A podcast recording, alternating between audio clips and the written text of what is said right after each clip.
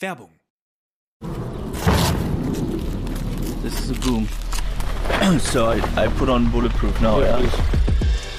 Hallo, ich bin Paul Ronsheimer, Journalist und Kriegsreporter. Und egal ob von der Frontlinie, aus dem Präsidentenpalast oder in meinem Hotelzimmer auf ein Glas Rotwein. In meinem Podcast bekommt ihr jede Woche Einblicke auf die wichtigsten Ereignisse der Welt, hört spannende Gesprächspartner und auch, was das Reporterleben mit mir persönlich macht. Ronsheimer, der Podcast. Jeden Mittwoch eine neue Folge. Überall da, wo es Podcasts gibt. Werbung Ende.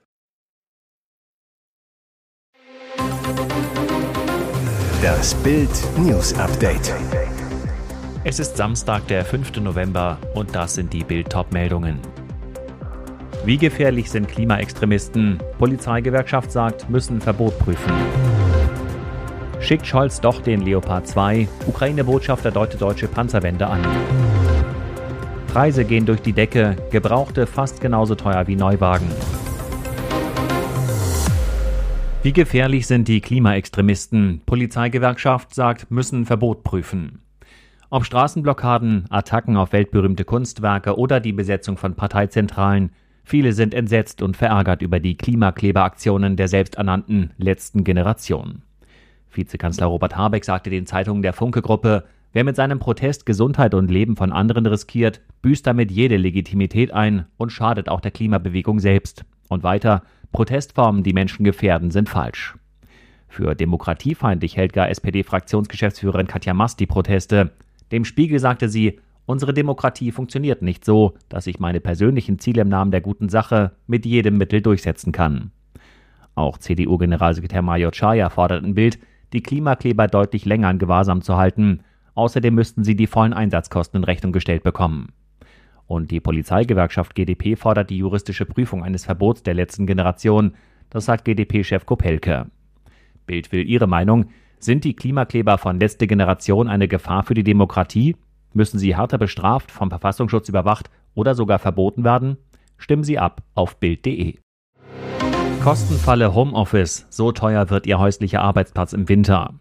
Überwintern im Homeoffice klingt gemütlich morgens den Weg durch die Kälte zur Arbeit sparen, Kosten für Benzin oder Bahnticket vermeiden. Aber das Homeoffice kann zur Kostenfalle werden. Manche Arbeitgeber setzen gar darauf, dass ihre Mitarbeiter vermeintlich großzügige Regeln zur Arbeit von zu Hause in Anspruch nehmen, haben dabei Hintergedanken. Sie wollen schlichtweg Energiekosten sparen. Klar ist, wer im kommenden Winter im Homeoffice bleibt, muss mit höheren Kosten für Strom und Heizung rechnen. Die Energieexperten vom Vergleichsportal Verivox haben nachgerechnet. Für einen Musterhaushalt verteuert sich die Stromrechnung zwischen Oktober und April ohnehin schon um rund 100 Euro pro Jahr. Bleiben Arbeitnehmer durchgehend im Homeoffice, müssen sie mehr heizen als üblich. Mehr kosten laut Verivox bis zu 164 Euro. Dazu kommen die Ausgaben für Licht, Smartphone, Wasserkocher, Herd und Spülmaschine. Auch die summieren sich. Informationen, die man auch für die nächste Gehaltsverhandlung im Hinterkopf haben sollte. Schickt Scholz doch den Leopard 2? Ukraine-Botschafter deutet deutsche Panzerwende an. Er liebt die deutsche Tierwelt, vor allem Leopard und Marder, sagte Neu-Ukraine-Botschafter Oleksiy Makajew vor einigen Tagen Bild am Sonntag. Jetzt freut er sich schon auf das nächste Tier aus Deutschland. Neue Leopard 2 Kampfpanzer können nun doch in die Ukraine geliefert werden, sagt er. Wir haben Grund zur Hoffnung, dass die Entscheidung fällt, Leopard 2 aus Deutschland direkt in die Ukraine zu liefern, sagte Makajew der Funke Mediengruppe. Hierzu gebe es Gespräche mit der Bundesregierung. Makajew lobt, mit der Lieferung des Raketenabwehrsystems Iris-T habe Deutschland bereits Führung gezeigt und diese Führungsrolle erwarte man nun auch bei weiteren Waffensystemen. Dazu gehören Kampfpanzer und gepanzerte Fahrzeuge wie Leopard, Marder, Fuchs und Dingo. Der Ukraine-Botschafter betont, wir brauchen diese Kampfpanzer. Es sei an der Zeit, mit dem Gerede aufzuhören, man wolle Russland nicht provozieren. Was soll denn noch passieren? Wie viele Butchers, Mariupols oder Isiums, Orte der Vergewaltigung und der Massengräber, soll es noch geben? Bekanntlich zögert die Bundesregierung mit Waffenlieferungen, bremst und verschleppt, etwa beim Truppentransportpanzer Fuchs. Anders die USA. Sie lieferten gerade 250 Truppentransportradpanzer. Preise gehen durch die Decke, Gebrauchte fast so teuer wie Neuwagen. Die Gebrauchtwagenpreise haben in Deutschland neue Höchststände erreicht. Große Automobilbörsen melden massive Preissprünge. Die Plattform Autoscout24 zum Beispiel meldet im September einen Zuwachs von 17 Prozent auf durchschnittlich 27.791 Euro. Der wichtigste Grund ist eine immens hohe Nachfrage. Neuwagen sind schwierig zu bekommen, Gleichzeitig sind zu wenige Gebrauchte auf dem Markt, um die vielen Interessenten zu bedienen.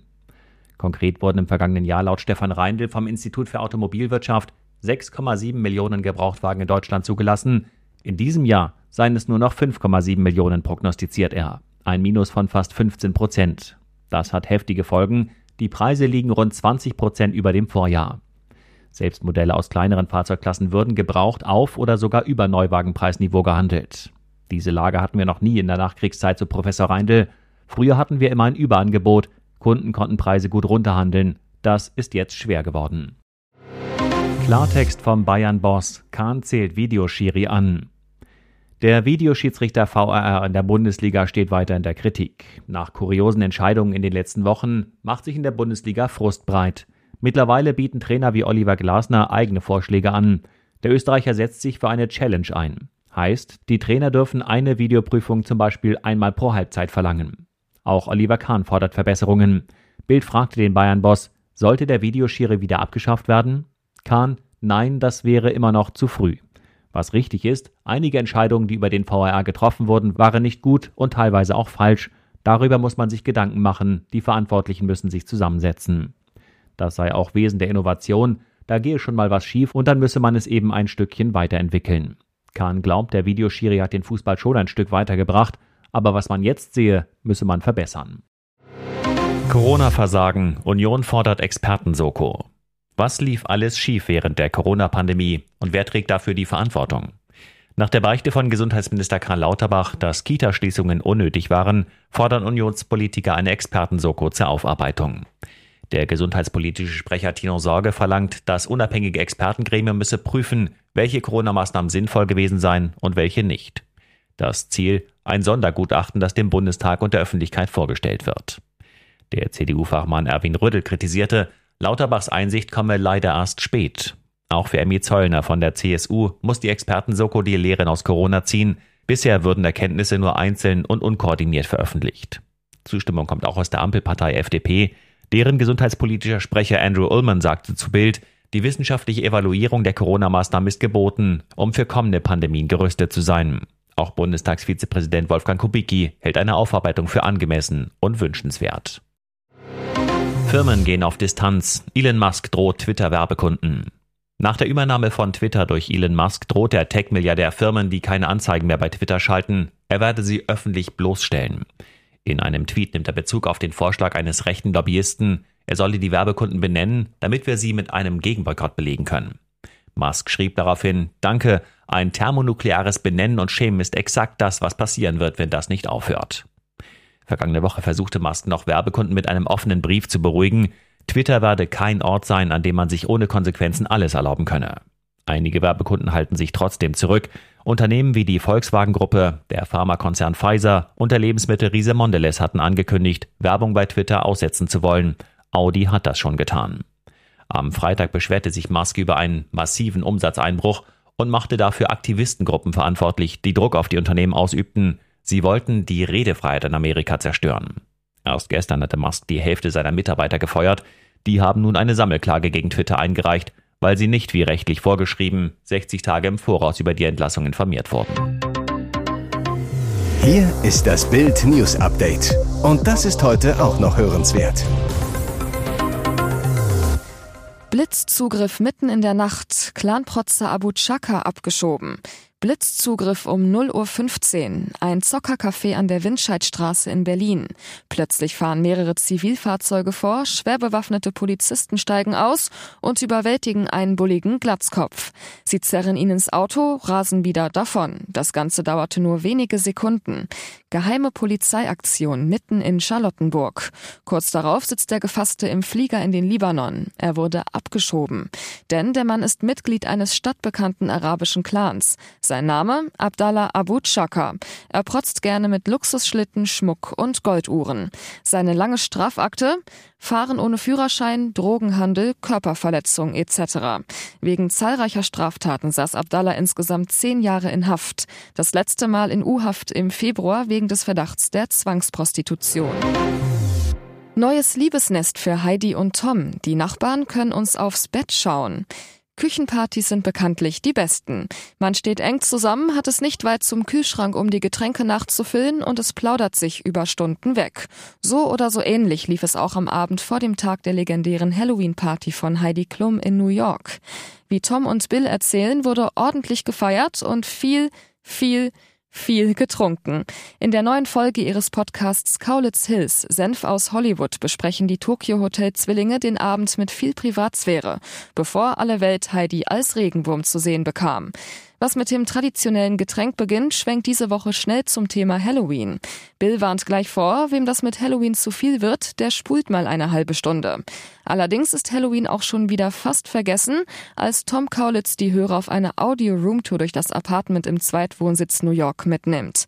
Mehr zu sehen bekommen derzeit auch die Nachbarn, die durch die noch sehr gardinenlosen Fenster Einblicke in die neuen vier Wände der Klumlitz-Bleibe bekommen. Tom offenbart, die Nachbarn können uns aufs Bett gucken. Hui. Der Musiker erzählt, dass die Wohnung noch nicht ganz bezugsfertig sei. Man hätte zwar schon Küchenmöbel, aber keine Gardinen oder Vorhänge. Wenn es sich Heidi und Tom also in den Federn schön gemütlich machen würden, gäbe es prickelnde Einblicke für die Nachbarn. Eigentlich wollte Tom große Kartons vor die Fenster stellen, aber dann hätte auch niemand mehr rausschauen können. Hofmanns WM-Bewerbung, Krachertor für Flick. Hansi Flick gefällt das. Gladbach gewinnt 3 zu 1 gegen Stuttgart. Vierte Minute, Blitzstart. Player flankt an den Elfmeterpunkt, wo Hofmann einläuft, der nimmt den Ball Volley, drin. Torkracher für Bundestrainer Flick. Jonas Hofmann bei The Zone. So kann man natürlich starten. Vor allem, wenn man von einer Verletzung zurückkommt, tut das gut. Ich bin froh und bin bereit. Der Gladbacher hatte sich am 18. Oktober im Pokal eine Schultereck-Gelenkssprengung zugezogen. Ohne ihn hatte die Borussia zuletzt gegen Eintracht und bei Union verloren. Jetzt ist Hofmann wieder da und zeigt sich bereit für die Winter-WM in Katar. Er gilt als wichtiger Baustein im Flick-Kader, überzeugt unter anderem durch seine Vielseitigkeit. Mit seinem vierten Ligatreffer bewirbt sich der 16-malige Nationalspieler für die Startelf für den Auftakt gegen Japan am 23. November. Weitere spannende Nachrichten, Interviews, Live-Schalten und Hintergründe hört ihr mit Bild TV Audio. Unser Fernsehsignal gibt es als Stream zum Hören über TuneIn und die TuneIn-App auf mehr als 200 Plattformen, Smart Speakern und vernetzten Geräten.